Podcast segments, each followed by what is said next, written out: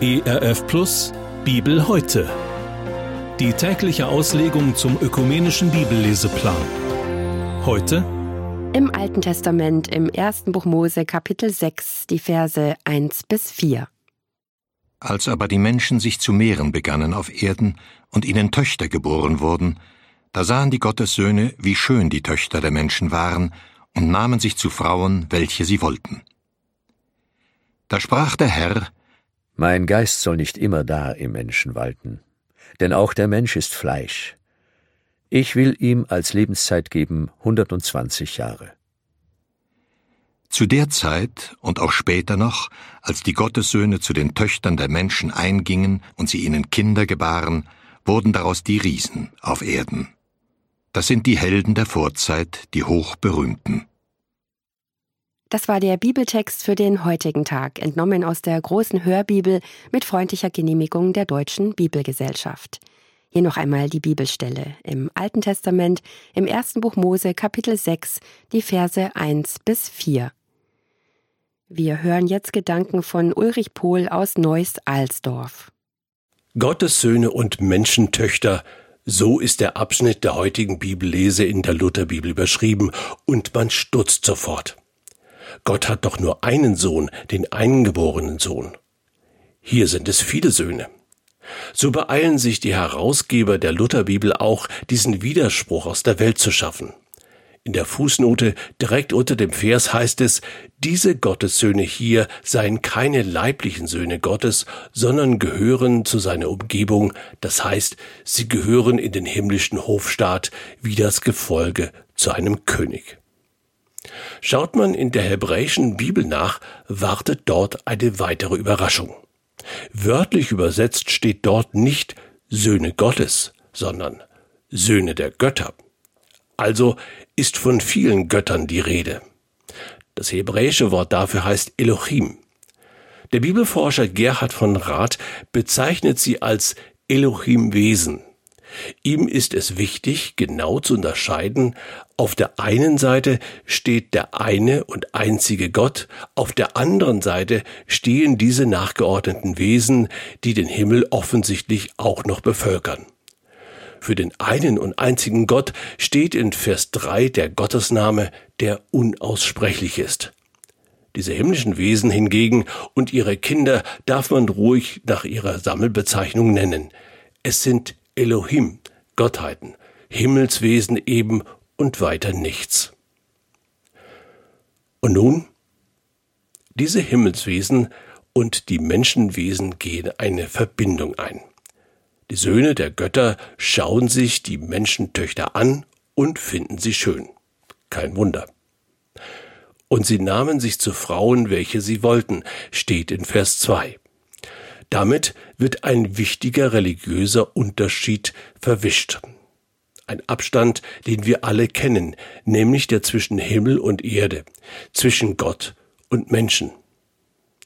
War denn nicht allein Jesus es, der das was den Menschen von Gott entfernt überwunden hat? Das haben wir doch gerade zu Weihnachten noch gefeiert. Allein er war es doch, der die Trennung zwischen Gott und Mensch aufgehoben hat, indem er aus Liebe zu den Menschen selbst Mensch geworden ist.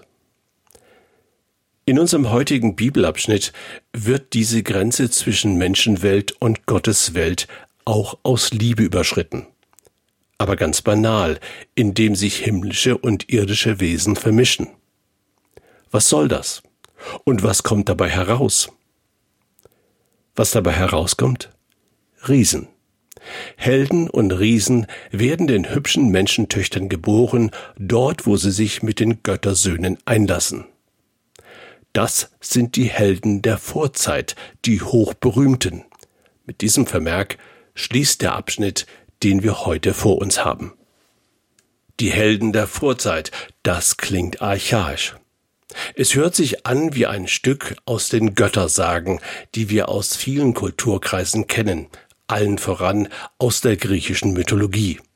Dort gibt es Zeus, den Göttervater, und, so wird erzählt, er verliebt sich in die schöne Alkmene, ein Menschenkind, eine junge Frau. Hinderlich nur, Alkmene ist bereits verheiratet.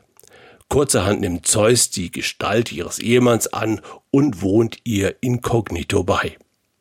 Aus dieser Verbindung geht ein Kind hervor und das wird später einmal einer der großen Helden, Herkules, tatsächlich ein Riese, übermenschlich an Kraft und Gestalt.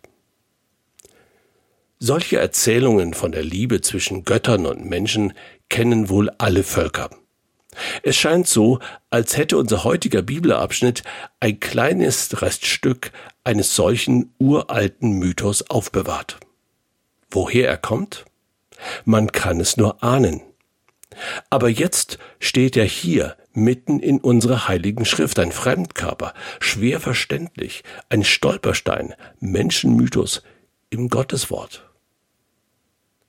Ich glaube, Gott hat diesen Stolperstein nicht ohne Absicht in seine Bibel einfließen lassen. Zunächst einmal, er scheint nichts dagegen zu haben, gegen das, was hier aus Liebe passiert. Schließlich ist Gott der Gott der Liebe, gar die Liebe selbst. Er verbietet sie nicht. Er sagt den Göttersöhnen nicht, hört mal auf, das dürft ihr nicht. Und den Menschentöchtern macht er keine Angst. Schaut nur hin, was daraus kommt. Das ist riesig, das ist zu groß für euch, damit werdet ihr nicht fertig. Nein, Gott lässt sie alle gewähren. Und doch setzt er eine ganz unerwartete Grenze. Er beschränkt das Alter der Menschen. Er beschränkt es auf 120 Jahre. Das knüpft an an das vorherige Kapitel im ersten Mosebuch, das Kapitel 5.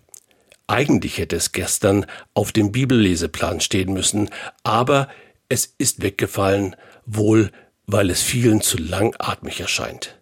Im Kapitel 5 findet sich eine lange Liste. Generationenregister von Adam bis Noah lautet die Überschrift. Laut diesem Register sind die ersten Menschen der Schöpfung unglaublich alt geworden. Alle mehrere hundert Jahre. Der älteste von ihnen war der legendäre Methusalech, auch bekannt als Methusalem, der 969 Jahre alt geworden ist. So darf man sich vorstellen, die Göttersöhne hatten lange Freude an den Menschentöchtern und umgekehrt einige hundert Jahre. Aber dem schiebt Gott nun in aller Stille einen Regel vor. Mein Geist soll nicht unbegrenzt lange im Menschen bleiben, sagt er.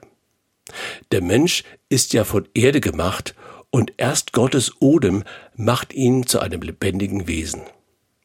Ich will ihm eine Lebenszeit geben von 120 Jahren, beschließt Gott. Man kann es nur vermuten, aber den Göttersöhnen wird das den Umgang mit den Menschentöchtern verleidet haben. Hübsch waren sie immer noch, ja schön wie die Blumen auf dem Felde, doch schnell verging nun ihr Zauber, wich Falten und Runzeln und müden Augen. Die Zeit ging darüber hinweg.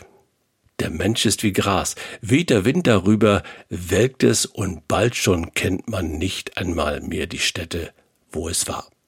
So sagt es der Psalm 103 im Vers 15 und 16. Gott ist der Gott der Liebe, ja, aber er ist auch Herr über die Zeit. Er ist Gott über alles, was geschaffen ist, im Himmel und auf Erden. Gottheiten gibt es viele. Die ganze Welt und der halbe Himmel sind voll davon. Sie tragen viele Namen. Isis, Thor, Zeus, Vishnu, Manitou vielleicht. Schaut sie euch an, sagt Gott. Erzählt euch ihre Geschichten, denn manches von dem, was sie verkörpern, tut den Menschen gut, manches mag auch lehrreich sein. Gottheiten gibt es viele, aber als Gott verehren dürft ihr sie nicht denn Gott bin alleine ich. Ich bin es, der alles geschaffen hat, euch und alles und auch das, was ihr euch in euren Gedanken ausmalt. Ich bin der Herr, auch der Herr über die kleinen und großen Gottpersönchen, die eure Träume, Mythen und Sagen bevölkern. Ich habe sie alle geschaffen und den Himmel und die Erde und was darinnen ist. Der Herr über alle und alles bin ich. Ja, er ist der Herr. Wovon immer unsere kleinen und großen Menschengeschichten handeln, von Liebe, von Schuld, von Schönheit oder vom Altwerden, aus seiner Hand kommt alles, was ist. Alles, was wir denken, fühlen und meinen. Und alles, was war, kehrt zu ihm zurück. In ihm leben und weben und sind wir. Bibel heute. Auch als Podcast oder im Digitalradio DAB. Hören Sie ERF Gutes im Radio.